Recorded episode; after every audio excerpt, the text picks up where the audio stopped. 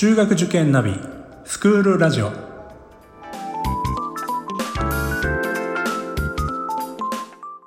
スクールナビゲーターののびるです。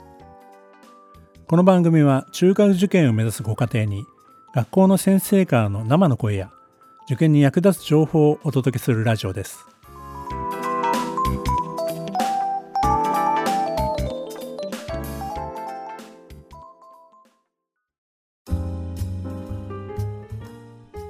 今回は湘南白百合学園中学高等学校の水尾教頭先生にお越しいただいてます。先生よろしくお願いいたします。よろしくお願いします。まずは先生の簡単な自己紹介をお願いいたします。はい。湘南白百合学園の、えー、教頭をしております水尾純子と申します。え教科は社会科で歴史を教えていますそうですね。趣味は写真を撮るとここととかですかね。はい、よろしくお願いします。写真ですか？はい。はい。どんな写真を撮られるんですか？いや実はですね、あのホームページとかあの香港のですね、あのフェイスブックは基本私が撮った写真。えー、そうなんですか？あれ、はい、ドローンとか飛ばしてません？あれ。さすがにそれは 業者さんなんですけど、はい。あの毎日あのホームページアップしてるんですけれどもあのそういった写真をあの撮ったりとかもしてますしあのそんなこともまあなんか趣味と仕事が 一体化してる感じなんですけども。はい。いいですねそれ。はい。あの子供のね写真生徒の写真とか撮ってすごいいい写真が撮れたら嬉しいですよね。そうなんですよ。なんか最近はあの香港リスがいるんですけれども、はいはい、あの校舎内にですね校舎の中じゃないですね 敷地内に リスがいるんですがあのそのリスがすごいばっちり目線を合わせてあの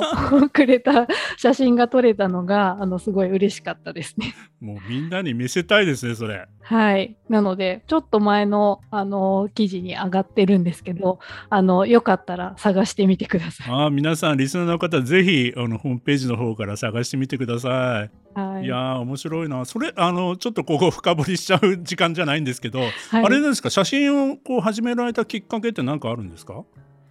なんでしょうねなんかやっぱり空間を切り取るって面白いなって個人的に思ってなんか切り取り方であの全然違って見えたりするのがあのなんでしょうねすごい面白いと思ってハマっていきましたね。もうあの水尾先生は広報の担当の先生でもいらっしゃるんで、はい、もう完全にその 自作のこう写真が載せられるってもう学校側としてももううってつけの先生なんじゃないですか。そうですね。だからすごくあの私自身もあの楽しみながらあ生徒のこんな一面があるとかあのあこんな今日は写真も撮れたから皆さんに見ていただきたいなっていう思いであの日々やっているところですね。そうですね。なんか宝ものですね。はい。なんか一瞬一瞬がすごく、あの、キラキラしていて、それを本当に多くの人にお伝えして、あの学校の良さとか生徒の姿を知ってもらえればいいなと思って日々やっています。学校からのね、あの風景なんかも素晴らしいね、景色の写真とかね、僕は拝見したことありますけど。あ、そうなんです。先生が捉えてんでしたね。実は。そうですね。ありがとうございます。はい。では早速本題に入らさせていただきます。湘南白百合学園さんの、まあ、基本的なところからちょっとご紹介いただけますでしょうか？はい、えっと、本校はあの神奈川県藤沢市にありますあの中高一貫の女子校になります。であのカトリックの学校になります。で1学年は160人ぐらいのあの規模の、まあ、それほど大きくないあのアットホームな雰囲気の学校になります。あの学校の周りすごい環境がいいっていう、まあ、印象があるんですけども、はい、この辺りやっぱりあの訪れる保護者の方とか何かこういう感想とかございますか？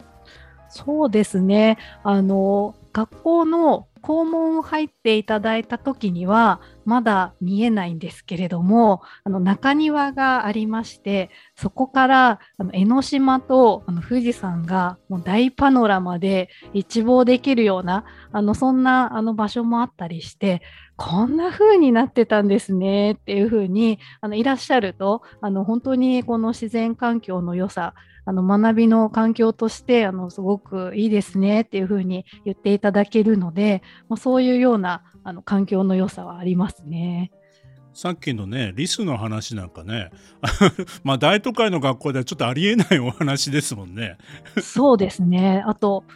たまにあの説明会とか見学会でもお話ししてるんですけどもあの学校内に絶滅危惧種の植物も生えていたりするんですよ。あのクゲヌマランっていうランの一種なんですけどもあのすごくいろんな植物も多いので実際に理科の授業などではあのそういったあの生の植物というか学校にあの生えている植物を使っての実験とかもあの盛んにしていますのであの自然豊かな環境であのそういう動植物も大好きっていう方には本当にぴったりの環境かなと思います。え、それからですね、まあ、白百合という名前がついてることから、まあ、どうしてもあの一般的にですねあのお嬢様の学校なんじゃないかなと思われてる方って結構いらっしゃるんですけどそのあたりどうなんですか？いやお嬢様はいないです。いない。いないです。はい。あのもちろんすごくあのどんなタイプの生徒が多いですかっていうのはよく聞かれるんですけれどもあのいろいろなタイプの生徒があのおります。あの教室で静かにあの漫画を描いていたりとか本読む子も、えー、いたりしますしあのその先ほどの中庭というような場所であのよく鬼ごっこをしている光景が あの繰り広げられているんですけれども休み時間はもう外でそういうふうにアクティブに遊ぶ子たちも多いので本当にいろんな子たちがいますがどちらかといえば結構活発なあの生徒たちが多いように思います。まあ、それぞれにそれぞれの居場所があるっていうような環境ですね。なるほどね。あの通学エリアとはやはりほとんどが神奈川の出身のお子さんですか？あ神奈川の方は多いんですが、まあ、東京都内ですとか遠い子だと静岡県とかあの千葉県とかと茨城県からっていう方も いたりします。え通学されてるんですか？はいあの自宅から通えれば別にあの何時間以内とかそういう制限はありませんのであのそういった新幹線で来る子とかもいますので、はい、すごいな。やっぱりそれだけやっぱりあのこの学校に入りたいと思われた、まあ、そういったあの動機があるんですよね。そうですね。あの皆さんあのすごく生き生きとあの入ってよかったっていう感じであの過ごしてくれてる生徒多いかなと思います。湘南白百合さんといえばですねあのここ数年で一教科入試を導入されたということで、まあ、実はですね、まあ、私の教え子もですねあの第1回目の算数一教科入試をあの受験させていただいたんですけどもこの辺りのことちょっと入試の形態についてご紹介いただけますか？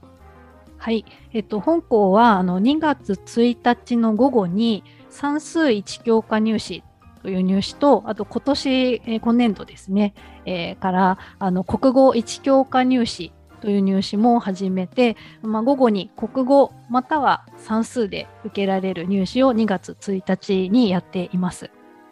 で2月2日には4教科の入試と英検を、あのー、100点満点で換算するあの英語資格入試という入試もございます。この辺りというのはあの一教科入試を導入しようと思った何かこう目的といいますか。その辺りちょっと教えていただけますか。そうですね、まあ、一教科入試を始める前まあ、算数1教科入試は今年で3年目になるんですけれども、まあ、それ以前は本校はあの1日しか入試がなくかつ4教科入試だけだったんですけれども、まあ、より多くの本校に来たいという思いのある方々に、ま受験の機会をあの増やそうということとあの多様な生徒たちを受け入れたいというのが、まあ、本校ありましてあの算数が得意とか、まあ、今回で言えば国語が得意とかあと帰国生もあの実は結構な数がおりまして各クラスに23人はいたりするんですけれどもあのそういういろんなバックグラウンドを持ったりいろんな得意を持った子たちが集い合ってあの互いに刺激し合って学び合うようなそういう学校にしていきたいというような思いがありましてあの始まった入試になりますね。私はその算数一教科入試をあの導入されるというお話を伺った時にあの湘南市レールさんって、まあ、どちらかというと理数系に強い学校さんなのかなっていうイメージが、まあ、あったんですけども、まあ、そういったことではなく、まあ、その今お話しいただいたような、まあ、多様な生徒に来てもらいたいとそういう狙いだったんですね。そうですね。まあ、もちろん理数系が得意っていう方にも算数一教科入試ではチャレンジしていただきたいですし、まあ、国語が得意でいろいろな文章で書いたりするそういう表現を取るのが私は好きだっていう方には国語一家にぜひチャレンジしてほしいなと思います。あの理数系に強いというイメージというか、まあ、実際にね進まれている方も多いかと思うんですけども、まあ、それに至るまでのその学校の教育内容、まあ、この辺のちょっとお話を伺いたいと思うんですけどもやはりあの探究という、まあ、このキーワードといいますかはい、あの湘南白石さんを語る上では、まあ、外せないキーワードだと思うんですけどもこの辺り歴史的なところからちょっとあのお話をいただければと思います。そうですねあの探究という事業があの始まったのがもう今から20年前ぐらいからあのやっていましてあの自分の頭で生徒たちがあの答えがないような問いに向かって考えて試行錯誤していくっていうような取り組みを、まあ、実に20年前ぐらいからやっているっていうすごいですね20年前に探究自体っていうかね、まあ、なんていうんですか教育の内容としてあの教え進めていた学校ってそんなないんじゃないでしょうかね。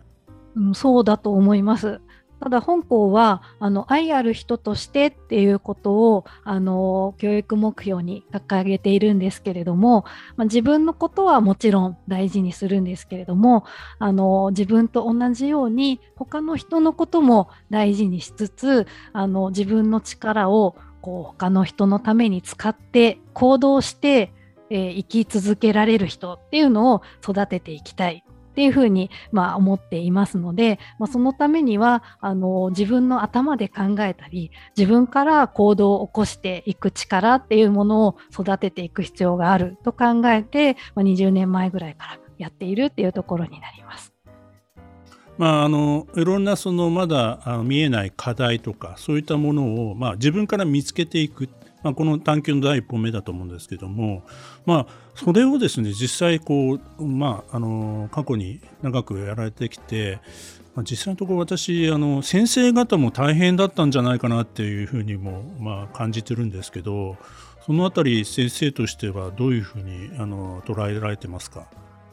そうですね。ただ、あの、やっぱり学んでいくのは生徒たちなので、あの、先生たちはその伴走者といいますか、一緒にあの走っていき、かつ一緒に楽しんだり、面白がるみたいな、そういう関わり方をしているかなとも思いますし、あと、先生と生徒の距離が近いのも香港の特徴なので、あの、探究はもちろんですけど、ちょっと悩んでいたりとか、あのこんなことが分かんないんだよねっていうことがあるとあの相談しやすい先生たちがいますのであのそういったところであの生徒たちのあの悩みも解消されてあの自分で課題を見つけたりあのその解決に向けて動いていける生徒たちっていうのがあのずっとおりました。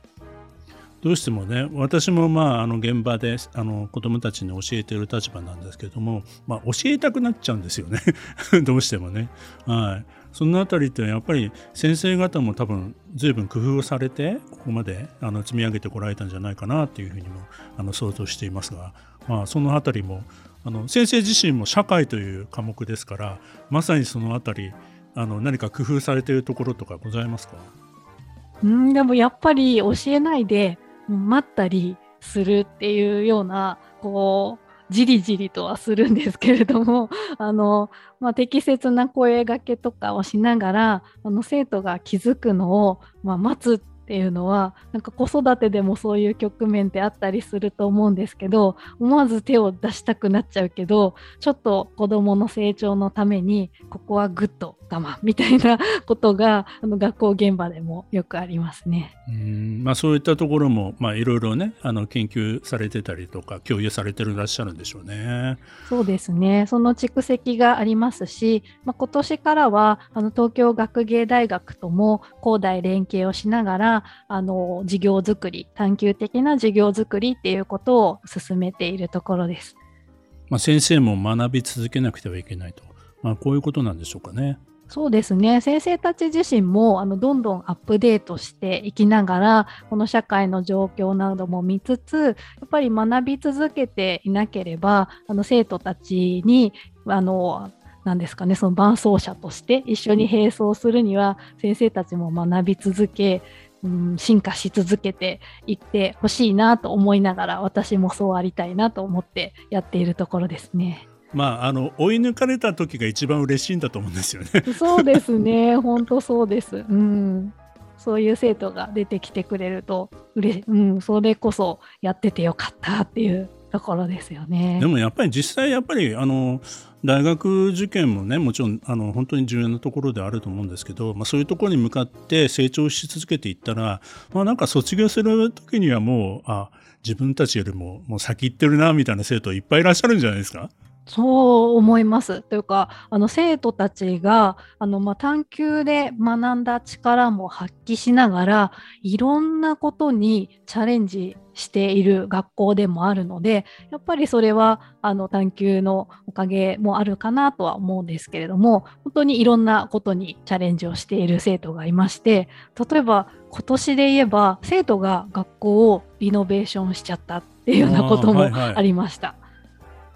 何かあれですよね。1階の、あのー、エントランスのとこでしたっけ？あそうですね。あの生徒の入ってすぐのあの玄関のところからあのカフェテリアのスペースがあったんですけど、まあ、そこがちょっと老朽化していたので、まあ、改修をしようってなった時に、まあ、生徒たちが使うスペースなのであの先生たちが、まこんなスペース作りましたじゃなくて、ま、彼女たちにあの全部あの考えてもらおうということで あのこんな風に思ってるんだけどと言ったらやりたいですっていう子たちが学年を超えて集まりましてあの空間からインテリアから全部生徒たちがあの業者とあの交渉しながら作り上げたスペースっていうのが完成しました。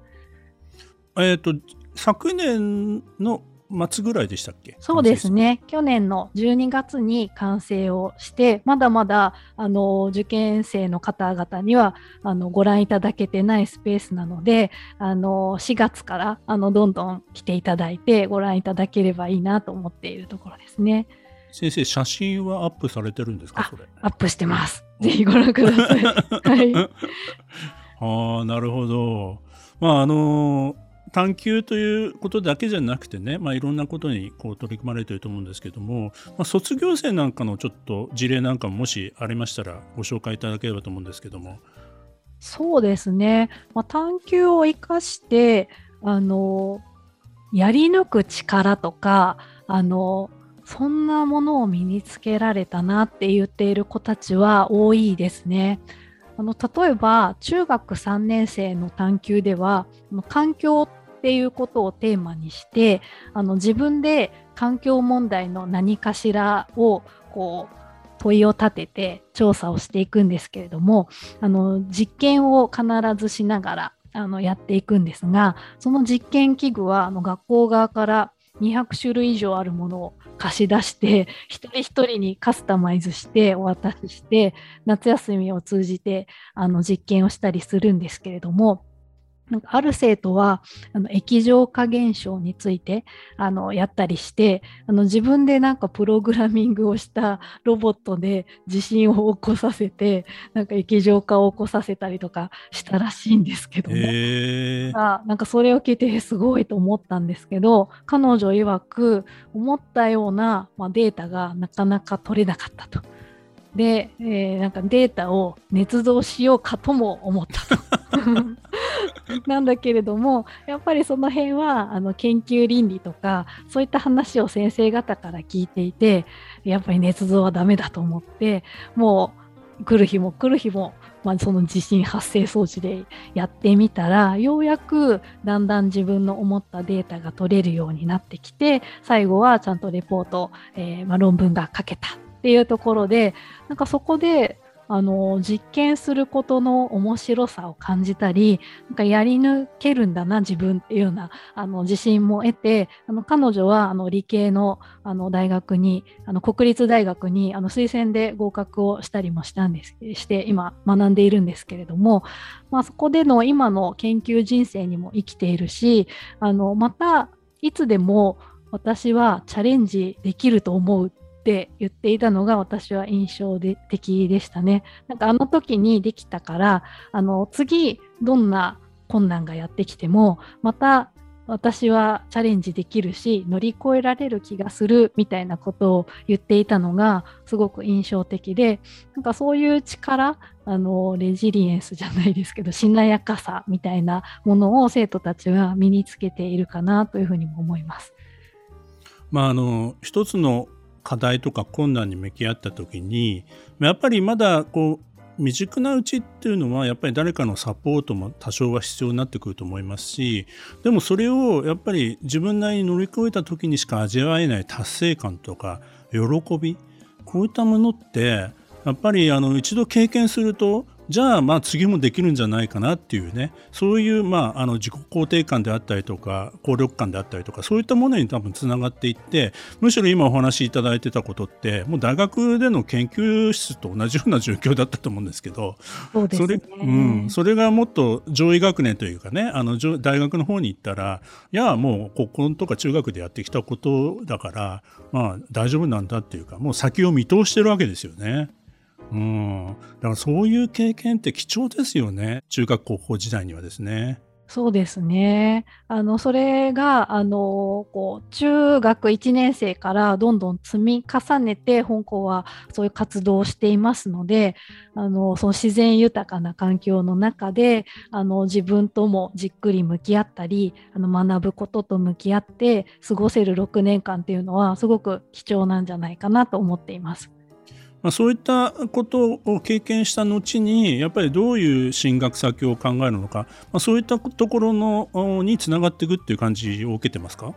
そうですね。あの非常にやっぱり影響はあのそういう学びをしていくと受けていますしあと先ほどのあの愛ある人としてっていう話もさせていただきましたがあの自分の力を誰かのために使うっていうところではあの医療系にあの進学をしたいっていう子はあの非常に多いです。あのこういうコロナがここ2年ぐらい2から2年から3年ぐらい、えー、まあ、そういう状況の中であのそういう時だからこそ役に立ちたいと思う、まあ、そういうあの生徒さんってなんか若者も増えてるような気がするのですごく頼もしいなというふうにも感じるんですけど多くは女性だったりするんですよねだからそういうでもあのいわゆる女子教育ですけども、まあ、そういう中でなんかあの将来日本をねあの支えていくそういった女性のリーダーというのが、まあ、生まれてくるというのはなんかすごくあの期待しちゃいますね。先生も、うん、楽しみなんじゃないですか？あの卒業生の活躍を。はい、あのその卒業生たちがあの生徒にあの探究的な学びを提供してくれるような機会も長期休暇には作っていまして、まあ、生徒卒業生だけではなくてあの大学の先生とかもお呼びしてあの授業でも探究をやるんですけど長期休暇の夏休みとか冬休みとか春休みにあのいろいろな人からあの話を聞いたりあの一緒にあの答えのないいろいろなことに取り組んだりとかあと今だと STEAM 的な講座ですとかあのそんなものも用意をしてあの生徒たちの好奇心だったり探究の目を育てるっていうような機会をあのたくさん設けてやっています。あのロールモデルであったりとか本物に触れるっていう機会っていうのは思春期の時代めちゃくちゃ大事だと思いますね。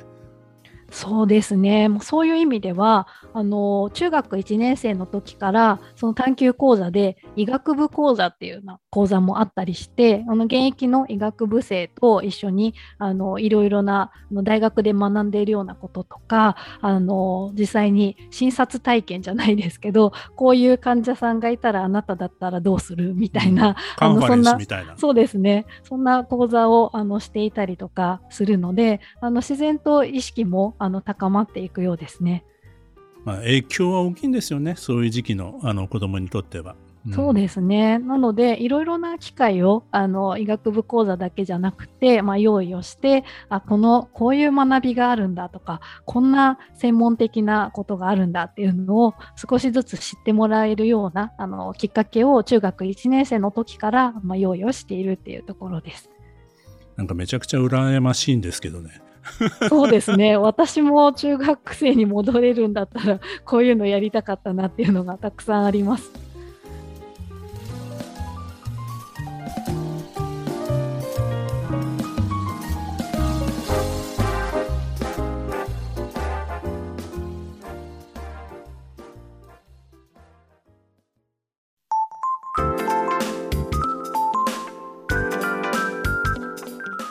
スクールラジオでは番組への感想、出演してほしい学校など、